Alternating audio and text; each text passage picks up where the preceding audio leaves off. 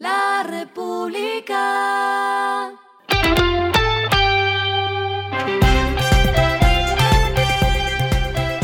Al final de la jornada, esto es lo que debes saber sobre el comportamiento de los negocios, las finanzas y la economía. Las movidas de hoy fueron. Grupo UBA anunció la apertura de su primera concept store exclusiva para sus líneas Pulsar y Dominar en Medellín, con lo que buscan responder a la alta demanda que se presenta en Antioquia, región que lidera el mercado con mil unidades vendidas mensualmente. La tienda contará con una vitrina dedicada a exhibir y comercializar ediciones especiales de ambas marcas. La primera muestra será la edición limitada Dominar 400 Pro Touring. El programa Hit Social Postobón, iniciativa con la cual la compañía de bebidas Postobón apoya cultivadores de fruta de nueve departamentos, comenzó el proceso de formación a 25 jóvenes habitantes de los municipios de Belén de Umbría y Mistrató, Risaralda. En su mayoría, hijos y nietos de beneficiarios del programa como técnicos agrícolas del SENA.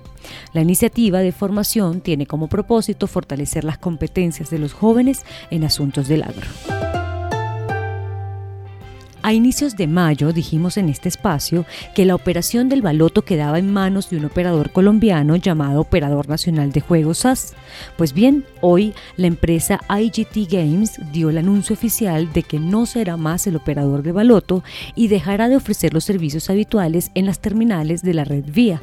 Después de 22 años operando en el país, la empresa cesó toda actividad debido a la terminación del contrato de concesión lo que está pasando con su dinero. La app que facilita invertir en la Bolsa de Valores de Colombia TRI incluyó a partir de hoy nuevas acciones en el portafolio de inversión.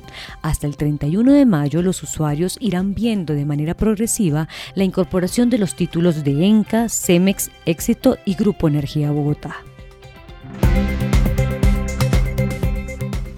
Los indicadores que debe tener en cuenta. El dólar cerró en 3.959,05 pesos, bajó 12,23 pesos. El euro cerró en 4.218,76 pesos, bajó 38,45 pesos. El petróleo se cotizó en 110,73 dólares el barril, la carga de café se vende a 2.055.000 pesos y en la bolsa se cotiza a 2,80 dólares lo clave en el día. ¿Se ha preguntado por qué el tráfico está tan caótico últimamente? Les tengo la respuesta. Debido al pico y placa solidario o extendido, desde el 11 de enero hasta el 20 de mayo de este año se han recaudado 71 mil millones de pesos en Bogotá, según datos de la Secretaría de Movilidad. Este recaudo corresponde a 33.509 permisos de movilidad que se encuentran activos rodando por las calles. De este total, 58% corresponde a los permisos semestrales, 23% a los permisos mensuales y 19% a los permisos diarios. De los carros registrados, 60% tiene placa par y 40% placa impar. Así que saque sus conclusiones de cuáles son los días con más caos vehicular. A esta hora en el mundo.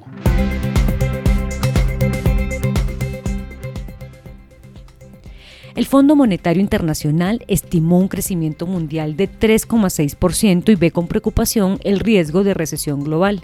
Esta cifra es muy inferior a ese 4,9% de crecimiento del PIB mundial esperado.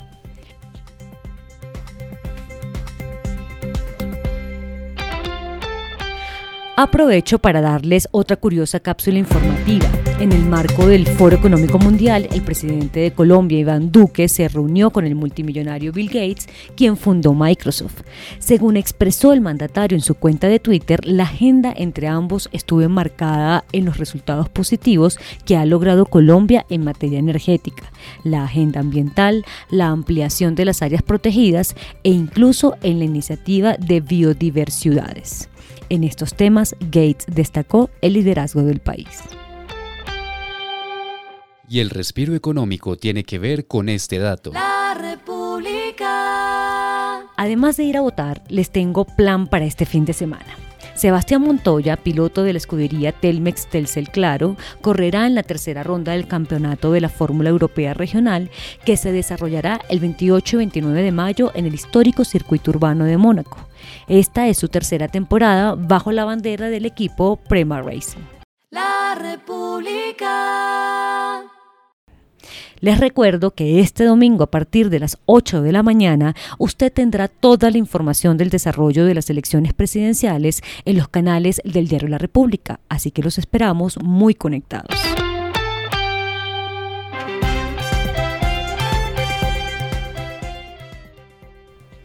Y finalizamos con el editorial de mañana, el urgente salto que debe dar la infraestructura.